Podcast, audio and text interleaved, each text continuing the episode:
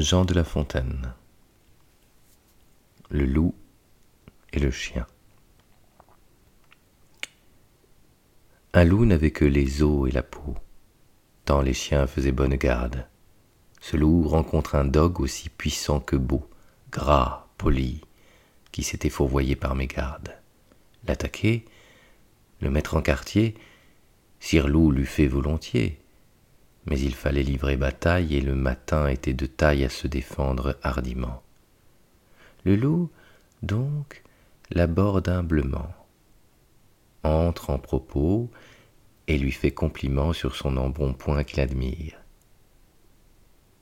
Il ne tiendra qu'à vous, beau sire, d'être aussi gras que moi, lui répartit le chien.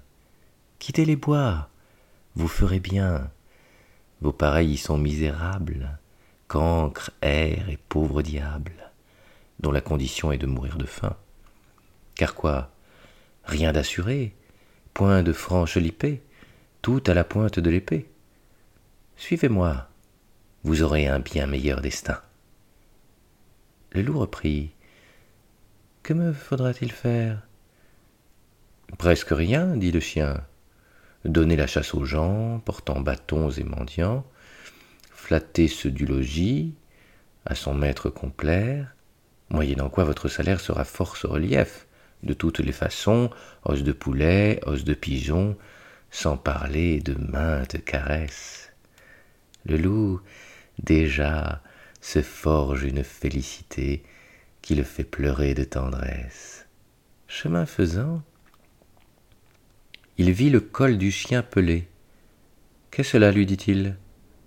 Rien Quoi rien? Peu de choses. Mais encore. Le collier dont je suis attaché de ce que vous voyez est peut-être la cause. Attaché? dit le loup. Vous ne courez donc pas où vous voulez? Pas toujours, mais qu'importe. Il importe si bien que de tous vos repas je ne veux en aucune sorte, et ne voudrais pas même à ce prix un trésor. Cela dit, Maître loup s'enfuit et court encore.